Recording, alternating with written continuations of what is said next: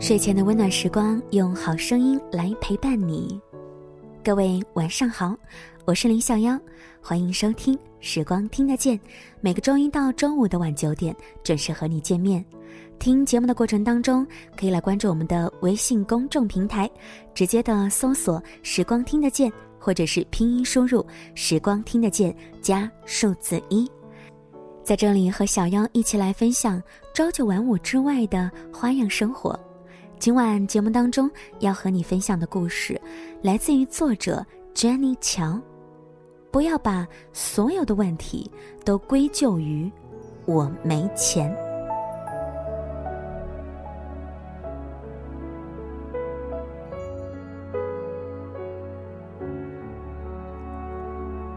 午饭时间，跟同事们聊天的时候，经常说起，现在结婚真的好贵。即使不买房子，也要活生生的扒一层皮，积蓄是别想了，不向父母张嘴就算不错了。席间有个九零后的小男生抱怨现在的女孩太物质了，像他这样的初入职场、没有什么钱的人，找个女朋友比登天还难。此言一出，男同事们无人应和，女同事们纷纷默默离席。我心里想，钱真够倒霉的，躺着也中枪。他的话让我想起一个朋友，是大学时做家教的时候认识的。那时他也是一个在校大学生，学霸级别。因为有一次我临时有事不能给学生上课。他临危受命帮我代课，因此我们才认识。他穿的特别的朴素，说话做事虽然小心翼翼，但很真诚。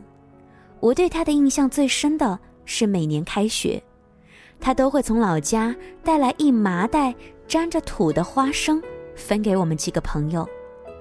后来我们慢慢的熟悉起来，我得知，他从小在农村长大。四年来都是奖学金和课余时间打工的钱交学费和住宿费。大家知道他家境不好，所以每次出去吃饭都不让他掏钱，或者让他用花生抵债。后来他认识一个家境很好的北京女孩，虽然家境差距大，但两个人站在一起却很般配。他们在一起很多年，一直很幸福。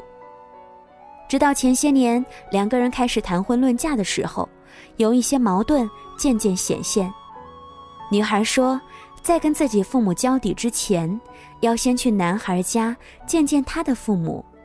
他开始推脱，直到最后，女孩用分手要挟，男孩无奈带她回家。回来之后，女孩什么话也没有说，男孩却开始和她冷战。我知道这件事是因为女孩那个时候常跟我聊天，或许因为都是北京人，她喜欢问我的意见。她问我，两个人差距这么大，到底应不应该结婚？她还说，其实男孩父母人很好，善良质朴，没有那么多心眼。我知道，她心里没有打算分手，只是想找一些理由说服自己的父母。把终身幸福交托在这样一个可能让他吃苦的男孩手里。后来，我和女孩一起想了各种各样的理由，游说、渗透、软硬兼施。女孩费了好大力气，终于说服了父母。没想到，还没有来得及告诉他这个喜讯，就听到了一句：“我配不上你。”女孩崩溃了。那些父母反对她嫁给他的理由，像一个个巴掌抽在他的脸上。我忍不住去跟男孩说：“女孩父母已经同意了，以后你们可以名正言顺的在一起了。”男孩却一脸愤慨地说：“这么势利的女孩，我高攀不起。”面对这样的分离，我特别无奈。我实在不能想象，在这样的状况里，有人做的比他更到位了。他说起男孩父母的时候，没有一丝一毫的嫌弃，也从来没有跟男孩说过自己的父母对未来女婿有多么的不满意。而男孩自己因为敏感的神经陷入一种被嫌弃的幻觉。起初我觉得遗憾，后来我觉得他真的配不上他。一个男孩如果觉得女孩在为自己一生的选择时的犹豫就是势利，那我只能说，是你的自卑没有给他足够的安全感。很多恋人相爱多年，却没有办法走过婚姻那道关，看起来好像是关于房子、车、彩礼、婚礼一系列金钱问题在阻碍他们。可事实上，那些看起来是穷导致的问题，不过是两个人要彼此托付终身前被放大的不安罢了。一个决定越重要，人就会越谨慎，而对方却会越敏感。这的确是一道坎，不过并不是钱的问题。这个世界上没有多少人真的会为钱而放弃感情。他们放弃的大多数理由是没有了对未来的信心。或许是工作经常和钱打交道的缘故，我周围的人总是会掀起一股关于阶级的讨论热潮。我发现一个很有趣的现象：大部分人都没有穷到啃老，也没有富到流油，但每个人都在哭穷。真是应了我妈那句话：“人跟钱没够。”在这些哭穷的人里，有些人总是说自己混得不好，因为无权又无才，朋友少得可怜。比如说我的一个大学同学，他从小生活在一个小城市，毕业时因为父亲身体不好，他选择离开了繁华的北京，回到父亲身边尽孝。和大部分留在北上广深的大学同学相比，他的生活节奏很慢。经济压力也很小，同学们都羡慕他过着没有雾霾又不用挤地铁的日子。毕业之后，每一个人都非常的努力，短短几年，已经有人在北京付一套房子的首付了。大家平时在微信群里讨论的话题，也从怎么升职加薪变成了如何理财创业，但他始终融不进任何一个话题。很多年的同学聚会都不见他的身影。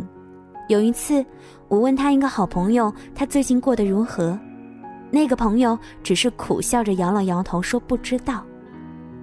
后来听说，他想回北京发展，也没有同学愿意出手相助。有一次碰巧去他的家乡出差，约他吃饭聊天，我才知道为什么对于消失了几年的他，甚至没有人。提起他的近况，我问他为什么不来同学聚会和大家聊聊天？毕竟工作之后，能一起畅谈人生的机会越来越少。他说，眼见着同学们一个个步入中产，自己觉得有点丢脸。自己穷成这样，窝在一个小地方，年纪轻轻过上了养尊处优的日子，觉得自己没脸出现。他把自己划到了穷人的阶级。他说自己既没钱又没权，既没贵人提携又没有人脉关系。他还说自己没什么谈资，去了聚会也是无趣。大概很多人都是如此吧，所以越来越不愿意见熟人。看着那些曾经和自己站在同一个起跑线上的人，已经甩了自己几个阶级的时候，总有一种无颜见江东父老的汗颜。而实际上，同学聚会上根本不会有人在意谁升官发财，我们聊起的都是那些青葱岁月里一起犯傻的时光。有些人把自己的人生当做一件商品，放在橱窗里比价。但真正的友情从来不以成败论，更不是由钱来决定的。朋友之间不是不能谈钱，但如果你只会聊起钱，谁还愿意和你做朋友呢？穷到没朋友，是因为你的眼里只有钱。钱是一面放大镜，会把一个人内心的阴暗面放大。它不是罪恶之源，只是你不肯承担也不肯改变的借口。人们其实并不是真的爱钱，而是爱钱带来的满足感。但是满足感只能由钱创造的假定，就会让你陷入金钱的困境。很多人跟钱纠缠了一辈子，都搞不清楚他的困难根本不是钱的问题。金钱的确很容易蒙蔽人的双眼，但是它最大的力量，不是让你沉迷功利的物质世界。而是让你看不见自己真正的问题。本期文章分享来自于作者 Jenny 乔，八零后的心灵作者，自由撰稿人，微博认证书评人，炖走心的鸡汤，讲温情的故事，撕下标签，只为生命的存在而荣耀，不问成就，只问如何可以不枉此生。微信公众号 Jenny 乔，想要获取背景歌单，或者是参与到我们的活动当中，可以微信公众号直接的搜索“时光听得见”，或者是拼音输入“时光听得见”加数字一，关注小妖，和我们进行互动交流吧。谢谢你的收听和关注，晚安，祝你好梦。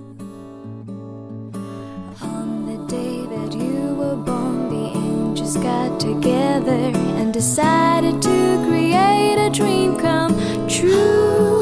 So they sprinkled moon dust in your hair of golden starlight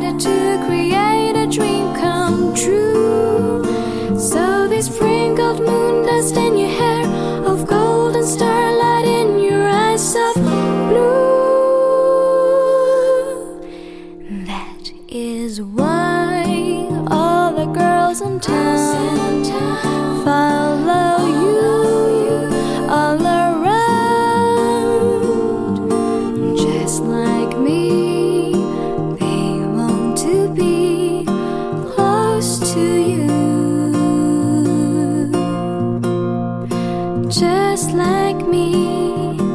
They long to be close close to